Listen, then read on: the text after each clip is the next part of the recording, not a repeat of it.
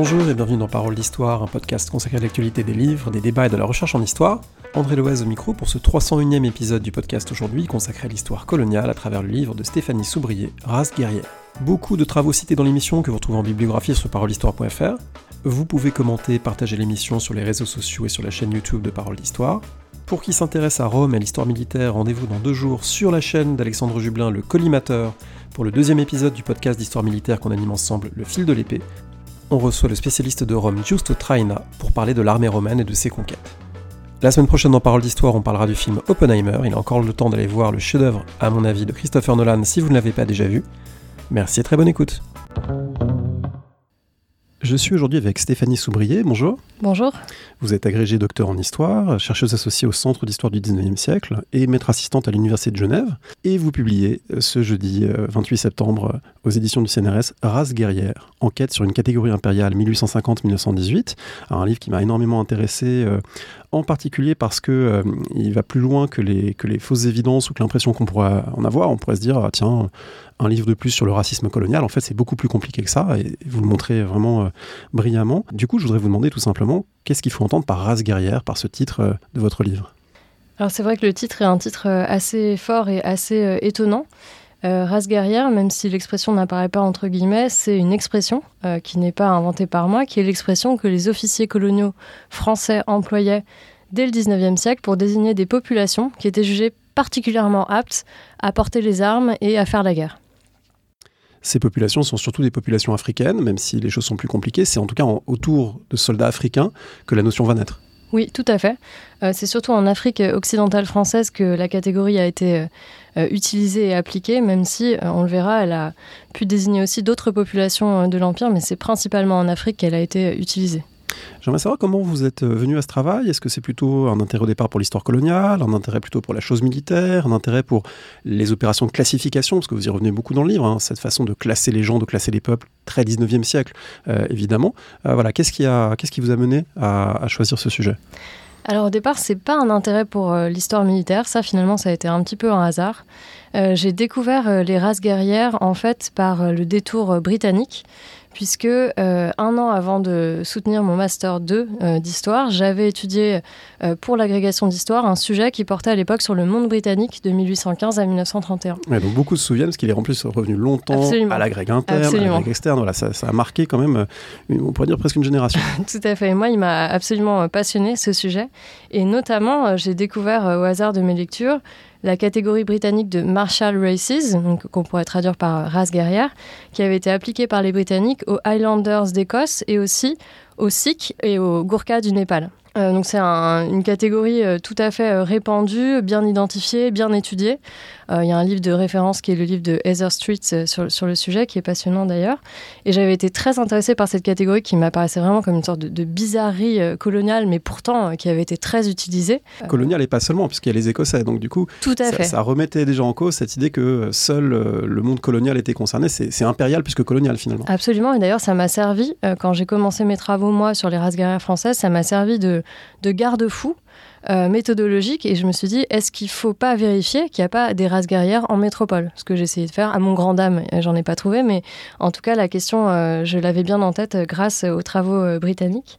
Et j'avais aussi découvert pendant mon année d'agrégation la catégorie de tribus criminelles qui était aussi utilisée par les colonisateurs britanniques en Inde et vraiment une catégorie qui a eu un impact très fort et très durable. Les thugs Absolument, exactement. Et encore aujourd'hui, euh, ces, euh, ces, populations euh, sont stigmatisées en Inde. Donc ça m'avait aussi marqué l'impact durable de catégories raciales qui pourraient apparaître comme absolument fantaisistes au premier abord, et qui dans une certaine mesure évidemment le sont, mais qui ont quand même eu un impact très important sur la vie des populations et des individus. Alors vous le dites à un moment de l'introduction, et je pense que c'est un, point important aussi pour débuter l'entretien. Euh, d'une certaine manière, ce titre race guerrière, il pourrait peut-être pas s'étaler aussi fort sur la couverture il y a 20 ans, disons, dans l'historiographie francophone. Euh, et le fait même d'aborder les questions de race et d'utiliser ce vocabulaire n'allait pas de soi. Euh, est-ce que c'est quelque chose à quoi vous avez réfléchi pendant votre thèse et du coup pendant, au moment de la, publication du livre, aussi réfléchi du coup au concept, au vocabulaire, à la manière d'en parler sans provoquer la gêne, qu'on peut aussi imaginer, parce qu'on sait combien c'est des questions qui peuvent être très, très sensibles. Donc voilà, comment vous avez réfléchi à cet enjeu euh, dans le champ francophone euh, de l'utilisation du terme de race? Tout à fait. C'est une vraie question qui s'est posée évidemment. Alors le titre est aussi un choix euh, de, l'éditeur. Le terme catégorie dans le sous-titre, catégorie impériale, est là pour justement signifier immédiatement au lecteur qu'il s'agit d'une construction, ce qui est essentiel. Donc on a enlevé les guillemets, mais on a rajouté catégorie pour que ce soit bien, bien clair. Et dès le début de l'introduction, les choses sont posées pour que ce soit bien expliqué immédiatement. Donc évidemment, il s'agit d'une construction forgée de toutes pièces par les officiers coloniaux français du 19e siècle qui charrie tout son lot de stéréotypes et de préjugés euh, positifs comme euh, négatifs. Euh, alors, l'historiographie française, pendant très longtemps, a été assez réticente à l'idée de, travailler sur la notion de race, pour euh, tout un tas de raisons. Euh, notamment, euh, je pense que l'une d'entre elles, c'est le fait qu'il y avait ce mythe d'une République française universaliste, assimilatrice, aux idéaux généreux, fille des Lumières. Et tout ça, c'était évidemment incompatible avec les histoires de, race et de racisme. Oui, on utilise parfois une expression en anglais colorblind, hein, une République qui serait aveugle à la couleur de peau. Absolument, et ça c'est des expressions que j'ai moi trouvées dans certains travaux, notamment à propos de l'armée coloniale française. Euh, ce qui évidemment n'est pas vrai. Euh, mais depuis, euh, depuis maintenant plusieurs, plusieurs années, voire plusieurs dizaines d'années, il y a des historiens, des historiennes français, françaises qui se sont intéressés évidemment à la notion de race, qui ont montré d'ailleurs que c'était une notion très utilisée dans la France du 19e siècle, que c'était vraiment un outil aussi dans la France du 19e siècle, et que donc on ne pouvait pas se reposer sur cette, espèce de certitude d'une république colorblind et écarter cette notion, et qu'il fallait s'en saisir un peu à bras le corps. Je pense notamment euh, aux travaux de Carole Reynaud-Paligo, qui a très bien euh, montré ça, notamment dans La République raciale. Et puis aussi aux travaux des historiens de l'anthropologie, comme euh, Claude Blanquert, qui ont bien montré tout ça. Donc c'était pas pour moi tellement euh, une question, puisqu'à partir du moment où cette expression, elle existait, euh, il fallait bien, euh, pour l'étudier, bah, s'affronter à la chose. Heureusement, on dispose d'énormément de, de, guides méthodologiques pour faire ce genre d'études, et je pense notamment pas seulement aux travaux francophones, mais aussi, surtout aux travaux anglophones, dont je me suis énormément servi, moi, pendant ma thèse, qui ont un peu ouvert la voie et qui ont montré comment est-ce qu'on pouvait faire une histoire un peu empirique, scientifique de ces usages de la notion de race. Euh, qui est une histoire, à mon avis, qui est importante, qui doit être, euh, qui doit être faite. Alors justement sur le 19e, c'est très intéressant parce que vous avez consacré un passage.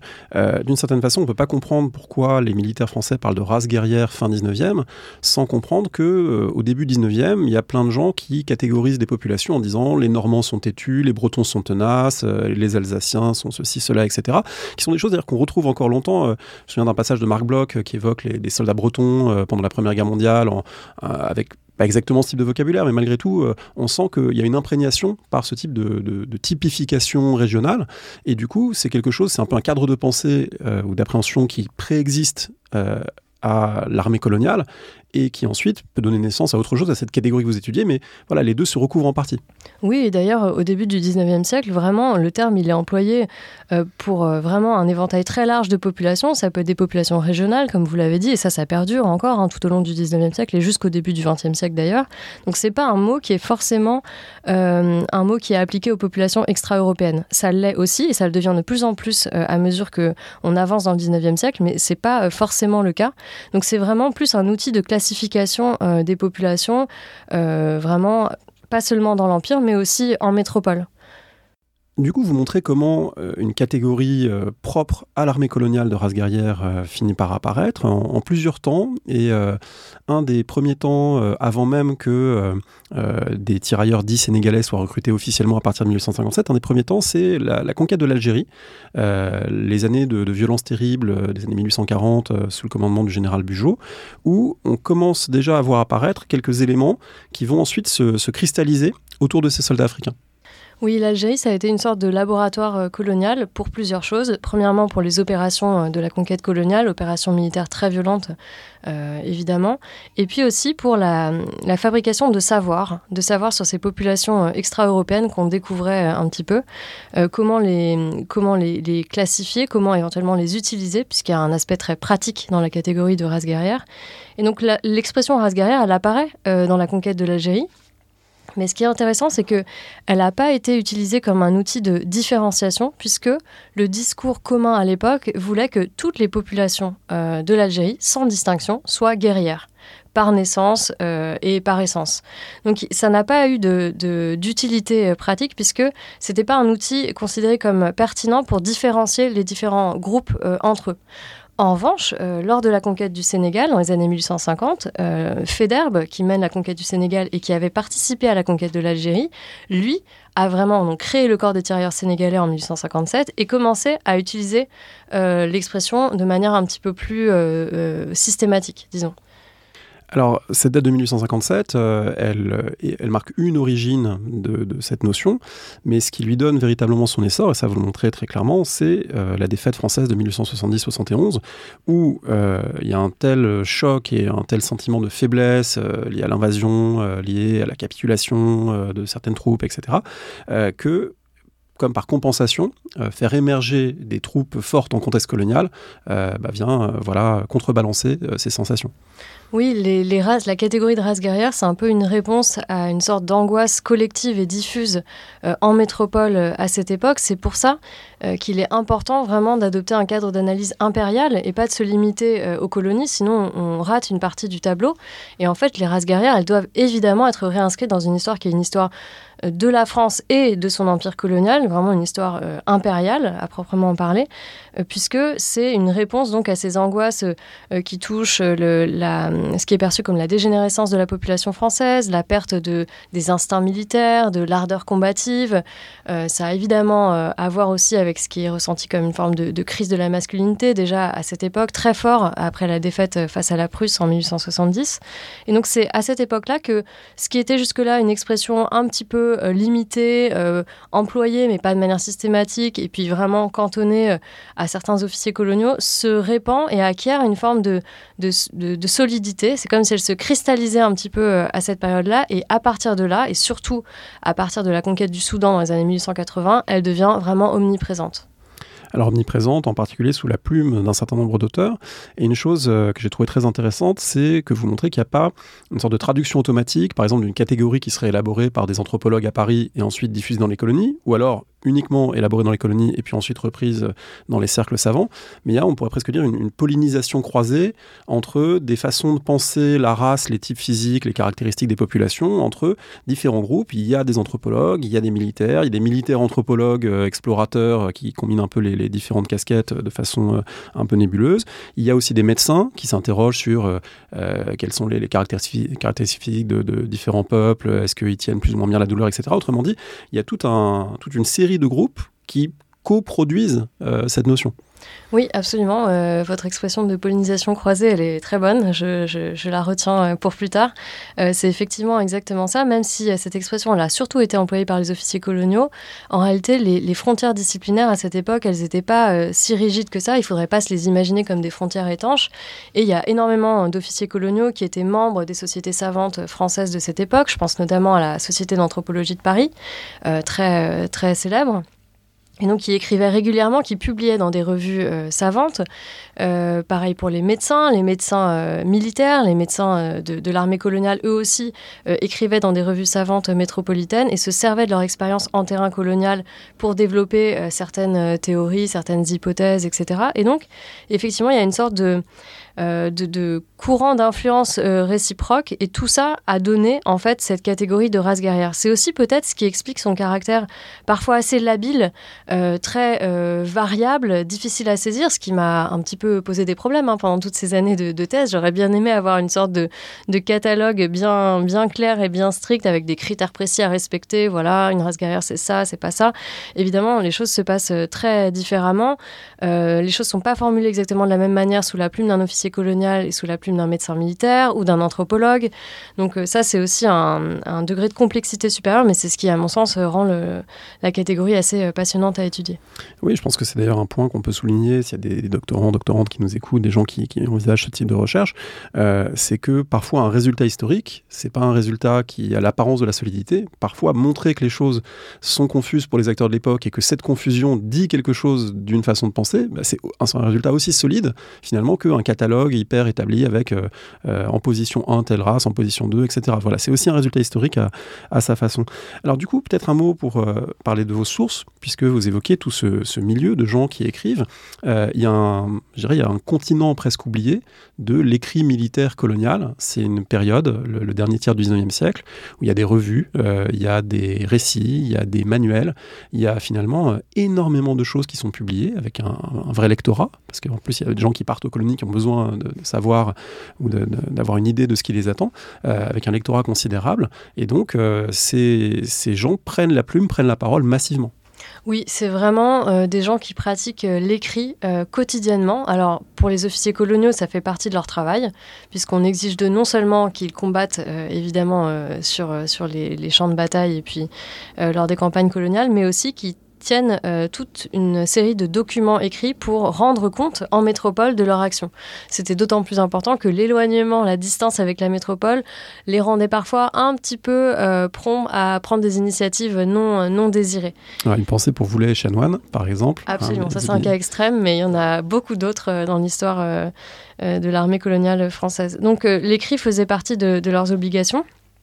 Euh, c'est valable aussi pour les médecins militaires hein, qui tous les jours devaient euh, tenir toute une série de documents euh, pour, rendre compte de l'état militaire de, la colonne ou de la troupe.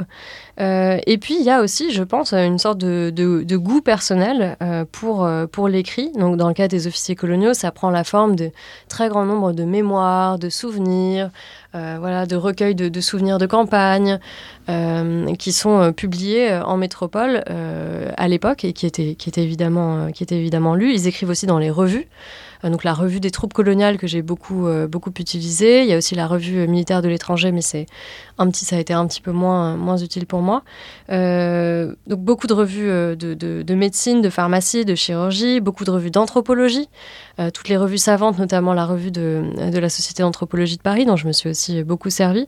Donc c'est vrai que c'est assez fascinant aujourd'hui de voir l'ampleur, le volume de, ces, de ces textes qui sont parfois, il faut le dire, assez rébarbatifs, souvent répétitifs, mais euh, qui sont des sources très très intéressantes euh, pour, pour l'historien et l'historienne. Parmi ces textes, est-ce que vous pouvez peut-être dire un mot d'un texte euh, déjà connu, notamment, je crois que Cécile Van, den Haven avait travaillé dessus, c'est ce manuel français Bambara euh, qui euh, pose du coup la question linguistique, hein, de comment des officiers parlent à leurs soldats. Alors je pense qu'on reviendra après sur le, qui sont les Bambara et qu'est-ce qu'on peut en dire, mais du point de vue de la catégorisation de ces races dites guerrières, qu'est-ce que ça nous apprend, ce petit manuel de conversation entre des officiers français et des soldats africains? C'est une source qui est une source vraiment très intéressante qui effectivement a été très bien étudiée par euh, Cécile Van Den Haven qui a, qui a, travaillé beaucoup sur, euh, sur la langue bambara et puis les, les problèmes de traduction euh, français-bambara. Et moi, je suis tombée dessus par hasard dans les archives sur ce, petit manuel de, de traduction. Donc c'est un manuel qui propose des traductions de, de, phrases de conversation très simples. En fait, il est conçu comme un manuel à l'usage des officiers qui doivent s'adresser à leurs hommes qui parlent bambara sans que eux, sans que eux, donc sans qu'ils puissent se comprendre autrement. Et donc, il y a une traduction de phrases types euh, qui sont utilisées tous les jours dans le contexte militaire. Donc ça peut être des, euh, des phrases concernant l'uniforme ou alors des ordres militaires, prends ton arme. Et alors l'uniforme en général, c'est pour dire ton uniforme est sale, ton bouton est décousu, c'est rarement des compliments. Voilà, alors ce qui, m'a moi frappé dans, dans, ce petit manuel, c'est qu'en fait la tonalité est vraiment effrayante. C'est-à-dire c'est vraiment une tonalité, c'est uniquement une série d'injonctions, d'ordres formulées parfois de manière très violente, puisqu'il y a quand même une des phrases traduites qui est Va-t'en ou je te frappe. Donc c'est quand même euh, voilà, assez, brutal.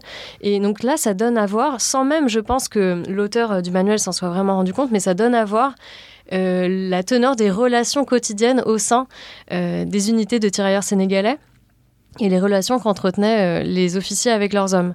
Donc c'est vrai que c'est toute une série d'injonctions. Je m'en suis aussi euh, servi parce que c'est en fait une source qui est assez utile pour aborder euh, la manière dont les soldats africains sont entraînés et sont peu à peu préparer, disons, à une forme d'acculturation qui passe aussi par l'apprentissage de toute une série de gestes, de postures euh, et de pratiques qui n'ont rien d'évident euh, pour des soldats africains euh, de cette époque. Par, exemple, comment utiliser toutes les pièces très compliquées de l'uniforme militaire, comment les nettoyer, comment nettoyer son arme, comment s'occuper voilà, de, de, toutes les pièces de l'équipement, ses chaussures, etc. Donc ça, c'est aussi une sorte d'entrée dans quelque chose qui est moins souvent abordé dans les sources, à savoir l'aspect très quotidien euh, de la vie dans euh, ces unités de tirailleurs sénégalais qui, bien souvent, il faut le dire, m'échappaient dans les sources écrites par les officiers. Alors on en vient voilà, un des éléments clés de votre recherche, qui est la façon dont, au sein même de ceux qu'on appelle les tirailleurs sénégalais, et en fait dont on sait que l'ère de recrutement est, plus large que simplement le, fleuve Sénégal ou, cette région, au sein même de ces populations, des officiers distinguent et disent euh, bah, tel peuple est meilleur, tel peuple est plus combatif, tel peuple est plus docile.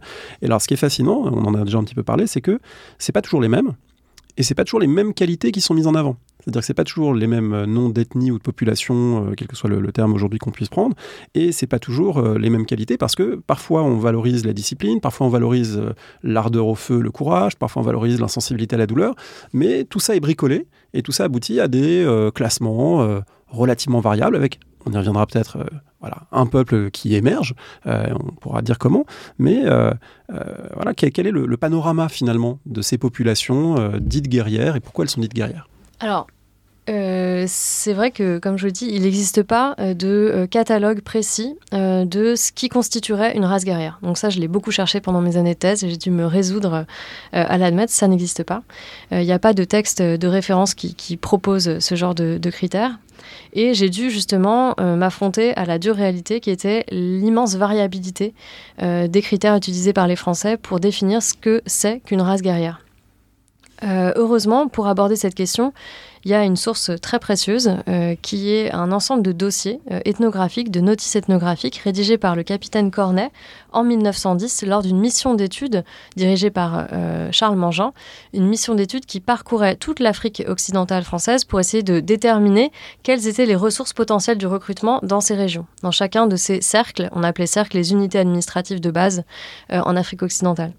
Et donc ces notices ethnographiques sont divisées en dix rubriques et la dernière rubrique s'intitule Valeurs militaires donc, ce que j'ai fait, c'est que j'ai fait une sorte d'étude euh, croisée de toutes ces notices. Il y en a environ 90, euh, ce qui est rendu très facile puisqu'elles sont toutes organisées selon le même schéma, justement pour pouvoir être comparées et utilisées par les officiers.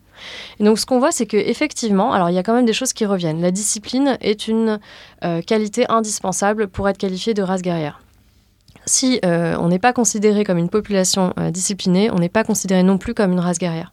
Ça, c'est quelque chose qui est rendu très évident, par exemple, quand on prend le cas de l'Afrique équatoriale française, où certaines populations étaient encore insuffisamment pacifiées, le terme est à mettre entre guillemets, c'est l'expression qu'on employait à l'époque, que les officiers euh, coloniaux français employaient à l'époque, pour désigner des populations qui étaient en fait dominées de manière militaire. Ces populations donc insuffisamment pacifiées n'étaient pas jugées aptes à fournir des soldats. Alors ça, c'est le truc qui m'a le plus euh, stupéfié dans votre livre, c'est que en fait, les plus guerriers, c'est-à-dire les gens qui résistent le plus aux Français, sont jugés non guerriers parce qu'en fait, ils sont incapables de soumettre. Mais euh, si on était logique, on dirait, bah oui, ils sont très très guerriers, parce qu'en fait, ils nous, tiennent tête, euh, ils sont très actifs, on n'arrive pas à les soumettre. Mais en fait, ils sont pas guerriers dans la nomenclature employée par les militaires. Absolument, c'est un peu euh, une histoire à marcher sur la tête, mais effectivement, c'est exactement ça. Et en fait, l'expression race guerrière, elle doit pas être prise pour argent comptant, c'est-à-dire qu'effectivement, c'est une expression qui désigne des populations jugées aptes à porter les armes pour les Français à l'époque euh, coloniale. C'est vraiment ça que ça désigne. Donc ça veut dire que si euh, vous êtes trop guerrier, euh, si vous résistez trop par les armes aux officiers français, bah, évidemment, vous n'êtes pas catalogué comme une race guerrière. Donc il y a cette espèce de, paradoxe. à l'inverse, les populations africaines qui étaient jugées trop acculturées, notamment les populations des, côtes du Sénégal, qui souvent d'ailleurs n'étaient pas du tout intéressées par un emploi dans l'armée mais plutôt dans une maison de commerce ou, ou dans l'administration, ces populations-là étaient jugées euh, moins guerrières. Donc il y a vraiment une sorte de, jeu constant qui évolue évidemment au fil des années avec, euh, à mesure que la conquête coloniale progresse et avance vers l'intérieur. Mais euh, donc la discipline reste quand même une, un critère absolument central, si ce n'est le plus central euh, pour définir euh, ces races guerrières. Après, il y a des raffinements qui sont faits. Hein. Parfois, on, distingue, on va encore, les officiers français vont encore un petit peu plus loin euh, dans le classement et dans la, différenciation et ils distinguent des populations qui seraient, par exemple, plus aptes à fournir des gradés, qui sont censées être plus instruites, plus, intelligentes, plus aptes à commander, plus autonomes, absolument. Et puis des populations qui, au contraire, sont censées produire des soldats très, très forts, musclés et efficaces efficace pour les opérations militaires difficiles de la conquête. Il y a aussi quelque chose qui varie en fonction du, lectorat attendu. Dans des textes plus techniques pour des militaires, effectivement, c'est vraiment les, critères de recrutement pour avoir une troupe euh, fiable qui vont primer. Dans des textes peut-être plus grand public pour la métropole, on va quand même mettre l'accent pas mal sur la sauvagerie, la brutalité, la férocité. Autrement dit, euh, c'est aussi à géométrie variable en fonction du lieu de production de ces écrits, euh, parce qu'il y a tout un lectorat français qui a sans doute besoin d'être rassuré par le fait qu'il y a ces vigoureux noirs féroces qui seront invincibles le jour d'une guerre. Oui, en fait, les deux éléments sont indissociables et ça aussi, c'est quelque chose qui peut paraître assez étonnant. C'est-à-dire que même lorsqu'ils combattent sous l'uniforme français, les tirailleurs euh, de race guerrière sont considérés comme ayant conservé une part de leur sauvagerie originelle, prétendue sauvagerie originelle. et donc, il faut bien entendre à chaque fois les guillemets qu'on met. Hein, je, ne les euh, rajoute pas forcément, mais soyons clairs, il y a des guillemets absolument partout dans cette histoire. J'ai dû en supprimer euh, certains dans le livre, mais en vrai, sinon, il, aurait fallu en mettre à chaque, chaque paragraphe absolument partout. Euh, donc il y a cette, espèce de, paradoxe entre des soldats euh, qui sont assimilés, c'est-à-dire ils portent l'uniforme euh, français, ils le portent bien, ils obéissent aux ordres, ils connaissent quelques mots de français, etc. Et puis euh, cette image qui, perdure très, très tard, hein, on la voit encore évidemment pendant la Première Guerre mondiale, cette image de soldats très efficaces parce que ayant conservé une part de leur euh, prétendue ardeur combative euh, originelle. Alors au sein de ces populations, il y en a malgré tout qui émergent, même s'il n'y a pas un classement absolu. Il y a un groupe euh, désigné comme euh, étant sans doute un peu l'idéal type du bon tirailleur, c'est le groupe dit des Bambara. Alors je précise bien dit des Bambara parce qu'il y a un, très bel article d'anthropologie que vous citez dans le livre de Jean Bazin, À chacun son Bambara. Voilà, je conseille à tout le monde de lire parce que c'est vraiment un, modèle à mon avis de, lecture anthropologique d'une catégorie ethnique ou de catégorie raciale pour montrer que ça regroupe des gens en fait qui peuvent être extraordinairement différents, qu'il n'y a pas de critères euh, simples. Et les militaires français eux-mêmes d'ailleurs n'ont pas de critères simples, mais ça ne les empêche pas de dire, bah, finalement, ceux qu'on appelle les Bambaras, c'est des bons soldats. Euh, oui, absolument. Les Bambaras, c'est vraiment le groupe euh, qui est le plus souvent euh, placé, disons, en haut du palmarès militaire qui est dressé par les officiers coloniaux français. Alors, comme vous le soulignez bien, Bambara, c'est aussi un terme qu'il faudrait mettre entre guillemets, comme à peu près tous les noms d'ethnies qui sont utilisés dans le livre, puisque ça ne reflète pas de réalité locale bien distinguée. En réalité, c'est surtout une construction, là encore, une construction qui a été établie par les Français à partir de travaux anthropologiques, mais surtout sur la base de euh, critères qui peuvent être très très variés. Par exemple, probablement ont été qualifiés de Bambara tous les bambarophones. Euh, et puis Cécile Vandenaven aurait encore beaucoup beaucoup à dire euh, sur la question, elle pourrait raffiner encore le raisonnement. Alors même que la langue bambara était un peu une langue véhiculaire et donc les populations que les Français ont qualifiées de Bambara ne se seraient peut-être pas qualifiées elles-mêmes de Bambara.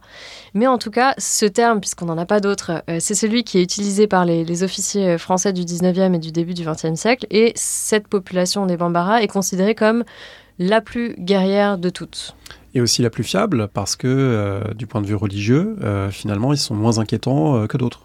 Oui, il présente un certain nombre de caractéristiques qui sont perçues comme rassurantes par les officiers coloniaux français, notamment le fait qu'ils ne sont pas euh, musulmans, contrairement par exemple à la majorité des tout couleurs. Euh, ils sont euh, donc ce que les Français de l'époque qualifiaient de fétichistes, donc évidemment c'est un terme là aussi à mettre entre guillemets. Ils sont plutôt, on pourrait dire, animistes. En tout cas, ils ne sont pas musulmans. et donc ça, c'est perçu comme rassurant dans une, région d'Afrique où la plupart des, des, grandes résistances à la conquête française ont été animées par des chefs euh, musulmans. Euh, D'où d'ailleurs ça donne lieu à tout un, tas d'anecdotes euh, très amusées de la part des officiers qui aiment beaucoup souligner que leurs soldats bambara boivent de l'alcool, euh, ne se soucient pas tellement de ce genre d'interdit. Donc si c'est souligné autant, ça veut dire que probablement pour eux c'est très signifiant. mais par ailleurs, ce que les officiers coloniaux français ignorent visiblement, c'est qu'ils ont hérité, en fait, dans leur hiérarchisation, de stéréotypes qui ont été forgés par les Arabes. Donc en fait, leur représentation des Bambara comme une population euh, extrêmement euh, guerrière leur vient paradoxalement des sources arabes euh, qui ont été étudiées par les explorateurs européens au XIXe siècle. Et les Français ont récupéré comme ça tout un tas de, préjugés de stéréotypes qui, qui dataient en fait de périodes très reculées. Alors il y a une question intéressante que vous posez dans le livre, et bon, il n'y a sans doute pas toutes les sources pour y répondre entièrement, c'est la question de la, co-construction de cette catégorie. Dans quelle mesure des gens désignés comme Bambara et désignés comme guerriers par l'armée française ont pu euh, effectivement euh, jouer de cette identité, la valoriser, parce que pour eux, l'uniforme, ça pouvait apporter euh, un prestige local, une, une respectabilité, une image de force, etc. Donc dans quelle mesure des gens ont pu endosser les catégories des officiers français et les revendiquer pour eux-mêmes ou, euh, à la limite, euh, participer à leur échelle à leur euh, construction. Ça, c'est une question qui est une question essentielle, qui est une question qui, selon moi, est vraiment l'une des plus passionnantes que pose cet objet d'étude. C'est aussi, comme bien souvent, l'une des plus difficiles. Euh, elle est très difficile à résoudre pour la bonne raison qu'on dispose de peu de sources, voire d'aucune, quasiment aucune source euh, écrite par euh, des tirailleurs. Donc on a toujours le point de vue européen sur ces soldats et c'est très difficile d'accéder au point de vue des soldats eux-mêmes et aux expériences des soldats eux-mêmes. Cela étant, et beaucoup d'historiens et d'historiennes l'ont déjà fait, dans les sources européennes, si on les lit un peu euh, contre le grain, comme dirait Anne-Laura Stoller, on peut repérer des traces de la parole de ces tirailleurs qui sont parfois euh, citées, ces paroles sont parfois citées par des officiers ou par des sous-officiers, et on peut aussi essayer de les analyser avec cette question en tête pour essayer de retracer ce que fut leur expérience à eux et euh, leur manière de vivre leur engagement au service de l'armée coloniale française. Alors c'est ce que j'ai essayé de faire avec plus ou moins de succès. Euh, ce qui est certain, c'est que l'engagement dans les rangs de l'armée coloniale française était euh, perçu comme un aspect d'une stratégie individuelle, qui pouvait être une stratégie euh, professionnelle, une stratégie d'ascension sociale, ou tout simplement, pour les très nombreux esclaves qui s'enrôlent dans les rangs de l'armée française, une stratégie d'émancipation, puisqu'ils étaient émancipés à leur entrée dans les rangs de l'armée française. Alors, ils devaient quand même une dizaine d'années de service en échange de ça, donc c'était quand même payé, hein, mais voilà, ça leur, ça leur permettait d'accéder à la liberté. Donc, après, on peut évidemment euh, creuser cette question. Il y aurait plein de, encore de, choses à faire. C'est vraiment un des aspects sur lesquels j'estime qu'il y aurait encore certainement des choses à, trouver, probablement pour les périodes aussi euh, postérieures. Donc c'est difficile quand on étudie cette question à partir des années 1850 parce que les sources sont quand même relativement rares. Plus on progresse dans le siècle, plus on trouve des documents qui peuvent être, qui peuvent être utilisés. Alors, par exemple, une des raisons euh, qui, pouvait en tout cas euh, expliquer un petit peu l'engagement dans les rangs de l'armée coloniale française, c'est évidemment la prime et le salaire qui permettent à ces soldats euh, d'acquérir de quoi se marier. Donc ça, c'est un peu original. Enfin, c'est différent des, sociétés européennes de la même époque. La dot euh, en Afrique coloniale à cette époque était versée par le mari. Et bien souvent, euh, ces jeunes hommes n'avaient pas de quoi euh, payer une dot. Donc ça pouvait aussi être une stratégie matrimoniale. Donc il y a vraiment plein de dimensions individuelles qui se croisent, qui sont pas toujours faciles à mettre au jour, mais elles sont quand même présentes dans les sources et j'ai essayé de le montrer le plus possible. Du coup, ces aperçus d'histoire sociale, de pourquoi on s'engage, quelles sont les, modalités concrètes euh, de ces engagements, etc., sont, sont, très très importants parce que ça permet euh, de montrer que ce discours des officiers français sur les races guerrières, en fait, il est totalement inefficace pour recruter, parce qu'en fait, ils n'ont pas vraiment le choix du recrutement. Ils ont beau dire qu'ils aimeraient en numéro 1 des Bambara, en numéro 2 des tout couleurs, en numéro 3 des CRR, etc., je ne sais quoi. En fait, ils doivent euh, prendre euh, les soldats qui se présentent, ils doivent prendre les troupiers tels que euh, ils arrivent à les recruter, tels que parfois des chefs locaux leur envoient parce que ils délèguent souvent, et du coup, il y a des gens qui disent, bon, bah voilà, toi, tu iras dans l'armée française, et en général, c'est pas les gens les mieux, les mieux dotés socialement. Donc, en fait, ils ont beau faire ces classements, ces classements, ils peuvent pas vraiment les mettre en pratique. Euh, oui, absolument. Mais du coup, ils ont trouvé une meilleure manière de faire, c'est qu'ils ont élaboré leur classement d'après les populations qui étaient les plus promptes à s'engager dans leur rang.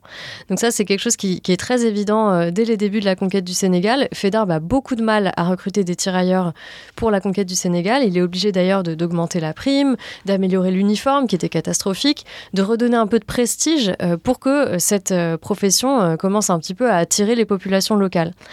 C'est pas vraiment une réussite, c'est-à-dire que pendant très longtemps, le recrutement militaire français a reposé en fait sur euh, l'esclavage, c'est-à-dire qu'on recrutait d'anciens esclaves qui étaient émancipés à leur entrée dans les rangs de l'armée coloniale française. Ça, évidemment, c'est masqué dans les sources. C'est-à-dire que si on lit uniquement euh, les récits d'officiers, on a vraiment l'impression que, euh, au terme de leur expérience militaire, ils ont réussi à distinguer des populations qui étaient plus aptes à faire la guerre que d'autres, et que voilà, le résultat, c'est ce palmarès des races guerrières. En réalité, ce qu'on réalise euh, assez rapidement, c'est que les Bambara, par exemple, qui ont été considérés comme la première des races guerrières, étaient en fait ceux qui voulaient bien s'enrôler dans les rangs de l'armée française. Donc cette catégorie, elle a en fait été, là aussi on pourrait parler de co-construction en quelque sorte, parce qu'elle a vraiment été modelée euh, sur euh, les, apports effectifs des populations locales au recrutement militaire. Voilà, ils n'ont pas choisi des gens parce qu'ils étaient guerriers, ils ont appelé guerriers des gens qui se sont présentés. C'est pour le pour les résumer, c'est ce type de mécanisme.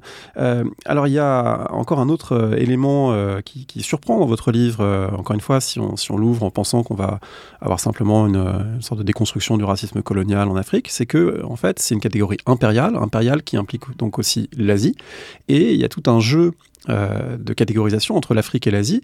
Ces races guerrières africaines sont opposées dans le discours militaire aux races non guerriennes indo-chinoises. Oui, ça c'est quelque chose qui m'a euh, surprise. Euh, je m'y attendais pas tellement. En fait, j'ai découvert euh, pendant mes, recherches sur les races guerrières la catégorie de races non guerrières, qui est comme une sorte de d'envers des races guerrières. catégorie qui était surtout employée en Indochine coloniale. Et puis pour certaines populations de Madagascar, notamment les populations dites OVA, donc les populations Mérina du haut plateau central de Madagascar. et en fait, donc la question s'est posée pour moi, euh, quand je faisais ma thèse, de les introduire ou non dans l'analyse. Et effectivement, c'était un peu intimidant parce que tout à coup, cette histoire, elle devenait vraiment une histoire à une échelle impériale. Donc c'est, voilà, pour tout un tas de raisons, c'est un petit peu, ça peut être un peu paralysant, mais euh, c'est le choix qui a souvent été fait d'ailleurs dans les travaux anglophones de la New Imperial History. Ça me semble être le seul cadre d'analyse pertinent. Pourquoi? Parce que ces officiers coloniaux, en fait, ils voyageaient entre diverses euh, affectations au gré euh, de, des années de leur carrière. Donc, on pouvait servir, par exemple, quelques années en Indochine et puis quelques années au Soudan, et puis revenir en Indochine, et puis passer par Madagascar. Ce qui veut dire que le cadre de pensée de ces officiers était un cadre impérial, et que eux, ils effectuaient ces opérations de comparaison quotidiennement entre leurs différentes expériences euh, militaires euh, impériales. Et donc j'ai réintroduit la catégorie de race non guerrière dans l'analyse et ça m'a été très utile puisque en réalité il y a des choses sur les races guerrières qu'on ne peut comprendre que par leur envers, que en comparant avec la catégorie de race non guerrière.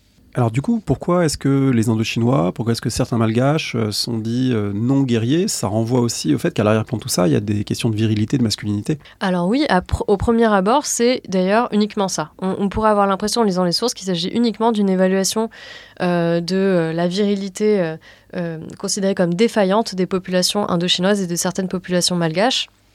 Les Indochinois sont constamment décrits dans les sources françaises comme euh, efféminés. Il y a beaucoup de plaisanteries sur le fait qu'on les appelle les soldats mamselles, soldats mademoiselles, parce qu'ils sont euh, euh, vraiment, ils, sont très fins, très minces, très peu musclés, etc. En réalité, c'est pas ça la raison principale qui les a fait désigner comme race non guerrière, et ça c'est ce qu'on trouve quand on se penche un petit peu d'un petit peu plus près sur les sources. En réalité, c'est un problème de loyauté. Donc les populations indochinoises étaient aussi des populations qui ont résisté assez tôt euh, à la domination coloniale française euh, de manière euh, parfois violente et efficace. Et ça, ça a un peu effrayé les officiers coloniaux français. Je pense notamment à une, à une révolte qui s'appelle, qu'on a appelé le complot des empoisonneurs en 1908, durant lequel les tirailleurs euh, indochinois, euh, aidés par euh, des ouvriers, ont essayé d'empoisonner les officiers de la garnison coloniale française à, Hanoï. Bon, ça, ça a vraiment traumatisé les, les, officiers coloniaux. Et ensuite, on en reparle dans les années suivantes, on en reparle sans arrêt. C'est aussi une des raisons pour lesquelles les soldats indochinois n'ont pas été envoyés tout de suite en métropole pendant la Première Guerre mondiale. On faisait vraiment moyennement confiance à la loyauté de ces soldats. En abordant ce sujet, il y a sans doute euh, beaucoup de gens qui nous écoutent qui ont en tête un nom qu'on a déjà prononcé, qui est le nom de, Mangin, donc, euh, euh, qui a une longue carrière coloniale, lieutenant-colonel en 1910, il devient général pendant la Première Guerre mondiale, et son nom est associé à un ouvrage majeur qui a tout un retentissement, qui est La Force Noire. Et ce que votre livre montre très bien, c'est que la, vraie nouveauté de ce livre et l'importance de ce livre, c'est pas tellement de parler des races guerrières et de parler soldats africains, parce qu'en fait, ça fait un demi-siècle que ça existe et que c'est un, lieu commun absolument banal.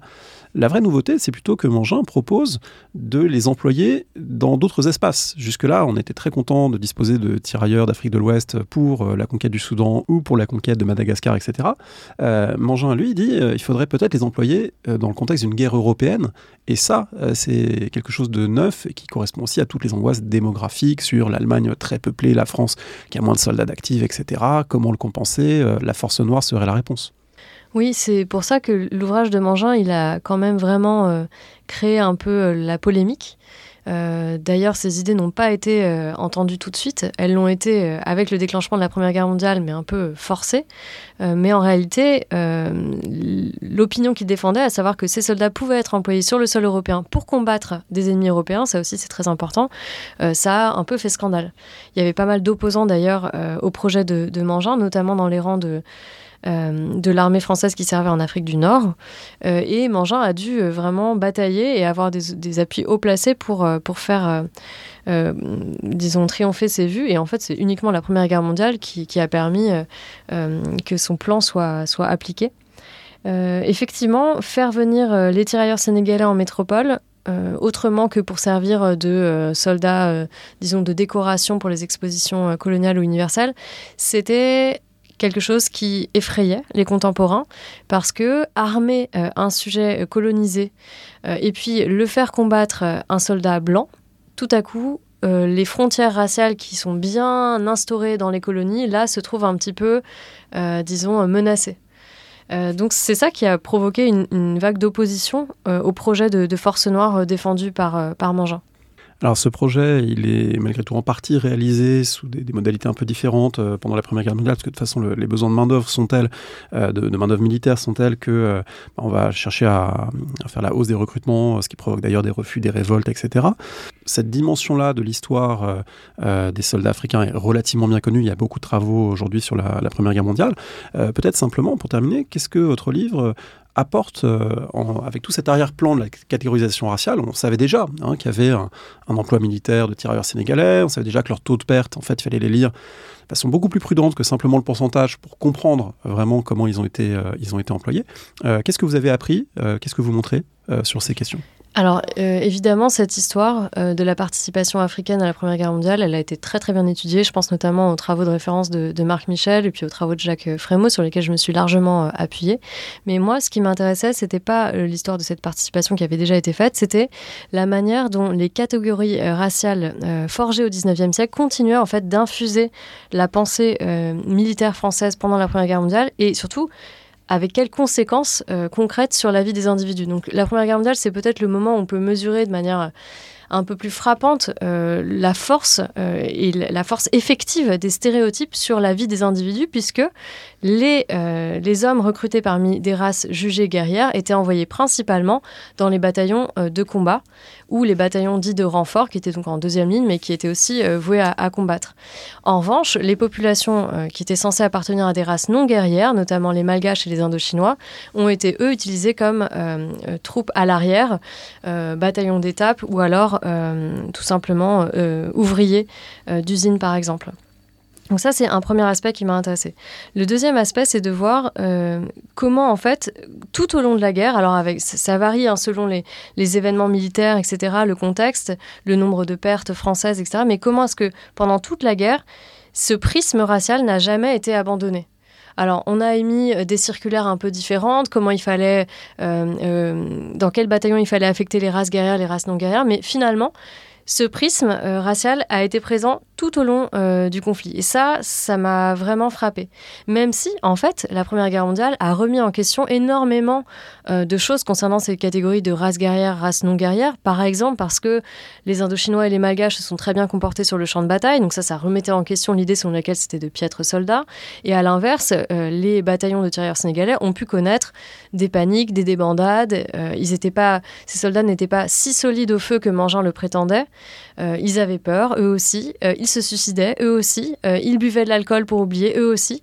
Donc tout ça, c'est des choses qui en fait remettent en question fortement euh, la catégorie de race guerrière. Et d'ailleurs, ensuite, après la Première Guerre mondiale, elle est moins employée, elle connaît une sorte de regain de, euh, de, popularité avant la Deuxième Guerre mondiale, évidemment, ça s'explique par le contexte, mais en fait elle est déjà un petit peu abandonnée. Aussi parce que la Première Guerre mondiale a montré que cette catégorie n'était pas applicable dans un conflit européen. C'était une catégorie qui avait été forgée pour les guerres coloniales et on n'avait pas encore en tête euh, pleinement les effets dévastateurs de l'artillerie, euh, notamment, et puis les progrès de l'armement qui rendaient cette histoire de, troupes d'assaut et de choc complètement euh, euh, obsolète.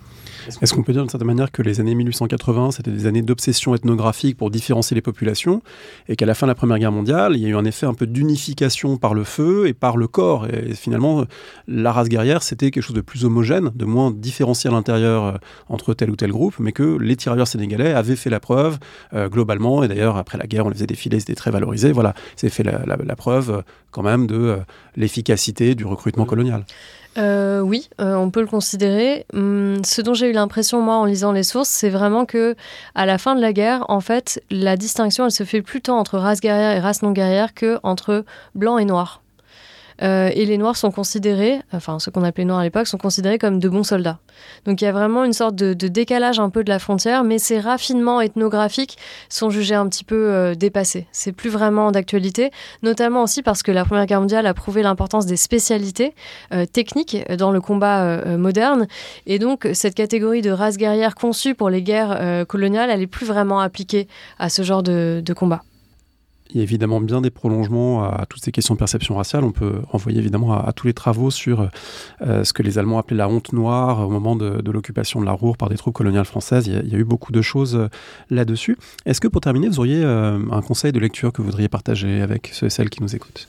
J'en ai même deux, si c'est possible. Bien sûr, deux, trois, quatre. si vous vous intéressez à la catégorie de race guerrière, je vous conseille fortement la lecture du livre de Heather Street qui s'appelle Martial Races, qui étudie la catégorie britannique. Euh, de Race guerrière, de Marshall Races, qui est un livre passionnant qui, moi, m'a beaucoup aidé aussi euh, dans, mon enquête. Euh, et puis, un, autre conseil un petit peu plus éloigné, c'est le livre de Camille Lefebvre, Des pays au crépuscule, qui pour moi a été une sorte de modèle méthodologique, même si bien souvent j'ai pas réussi à faire ce qu'elle fait très bien. C'est pas la même échelle d'analyse non plus, mais il y a beaucoup de, de, ces conclusions qui pour moi ont été très très éclairantes, notamment en termes de co-construction dans les rangs de l'armée coloniale française. On peut renvoyer également à l'émission. On avait reçu Camille Lefebvre pour parler de ce livre. Des conseils qu'on retrouve sur parolehistoire.fr. Merci beaucoup Stéphanie Soubrier. Merci à vous.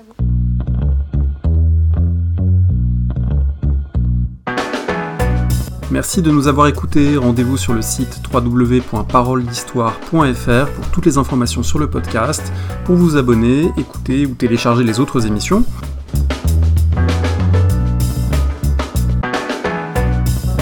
La discussion se poursuit aussi en ligne, notamment sur Twitter. Vous pouvez poser des questions at parolediste et à bientôt pour un prochain épisode.